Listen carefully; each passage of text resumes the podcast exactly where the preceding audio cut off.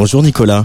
Bonjour Antoine. Bienvenue sur Tsugi Radio en direct, ça n'est pas si souvent, en direct euh, avec un roman qui a l'esprit de suite ce mois-ci. Ah, quel bel enchaînement, je n'en avais pas trouvé. ouais, c'est l'esprit de suite puisque c'est un roman, euh, en fait c'est la suite en quelque sorte d'un roman qui a paru en 1996.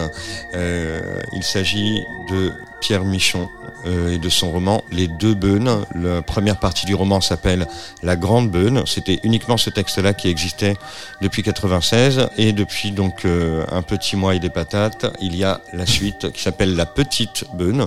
Il s'agit effectivement, on peut s'en douter, d'un nom de rivière. Euh, on est en dans le Périgord, en Dordogne donc. Et alors, déjà, je sais pas si la, la couverture est suffisamment marquante à l'écran. Voilà, là on voit un petit peu mieux qu'il s'agit d'une roche euh, préhistorique un petit peu gravée comme il y en a beaucoup dans la région. Et euh, qu'est-ce que je peux vous raconter? Alors, si vous connaissez pas déjà Pierre Michon, on va dire en deux mots qu'il est connu pour très peu de livres, mais que c'est un de nos meilleurs auteurs français contemporains, vivants, euh, qui a une écriture particulièrement dense, qu'on pourrait qualifier de classique, tout en étant euh, nouvellement classique, donc on pourrait dire néoclassique, mais ça veut pas dire grand-chose. Euh, c'est très dense, ça prend en charge euh, tout un pan d'histoire, tout un pan de de de de, de régions, de descriptions, de d'affects qui ont l'air d'être complètement surannés. La première fois que j'en ai lu un, je me suis dit mais comment comment, comment quelqu'un écrit encore comme ça aujourd'hui. Mhm. Et on comprend petit à petit que toute son écriture euh, charrie énormément de choses avec elle. Euh, voilà, des références très, très archaïques, très anciennes, d'où euh, cette image euh, préhistorique, justement. Et voilà, le récit, ça tient en très peu de choses. Ça tient en Boy Meets Girl, c'est un homme, euh, un jeune homme qui est nommé instituteur dans un village dans les années 60, dans ce, dans ce coin-là, et qui va rencontrer, enfin, qui va croiser euh, la buraliste, euh, dont il va s'éprendre. Et voilà. Il ne se passe quasiment que ça.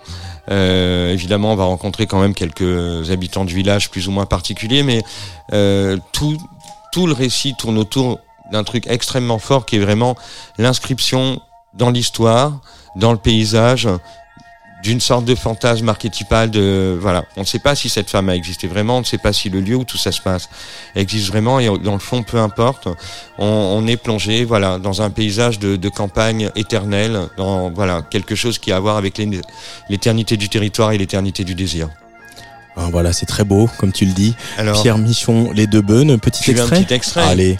Parce qu'on a un petit peu de temps. Tu veux un petit extrait ou un moyen extrait Un petit extrait, parce qu'on n'a pas beaucoup de temps. Alors on fait un petit extrait, par contre on n'a pas beaucoup de temps, donc ça sera le la première fois qu'il la voit. Elle s'appelle Yvonne, je précise, c'est un petit prénom qu'on trouve dans quelques œuvres littéraires aussi, il y a toujours des références dans ces textes glissés ici ou là.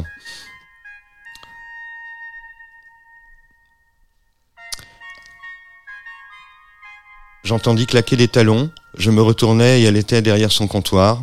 Je la voyais à mi-corps, elle avait les bras nus. Je ne crois guère aux beautés qui peu à peu se révèlent, pour peu qu'on les invente, seules m'emportent les apparitions. Celle-ci me mit à l'instant d'abominables pensées dans le sang. C'est peu dire que c'était un beau morceau. Elle était grande et blanche, c'était du lait.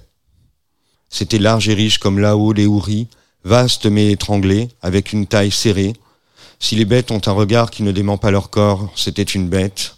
Si les reines ont une façon à elles de porter sur la colonne d'un coup une tête pleine mais pure, clémente mais fatale, c'était la reine. Ce visage royal était nu comme un ventre. Là-dedans, les yeux très clairs qu'ont miraculeusement des brunes à peau blanche, cette blondeur secrète sous le poil corbeau, cette énigme que rien, si d'aventure vous possédez ces femmes, ni les robes soulevées, ni les cris, ne dénouent. C'était donc un extrait euh, de Les deux Beunes de Pierre Michon, euh, paru chez Verdier, qui est la suite euh, de son d'un premier roman paru. c'est un, c'est, c'est, c'est un tout, c'est, c'est un, voilà, c'est, c'est un tout, c'est le fantasme total, voilà. Merci beaucoup Nicolas, on se retrouve le mois prochain.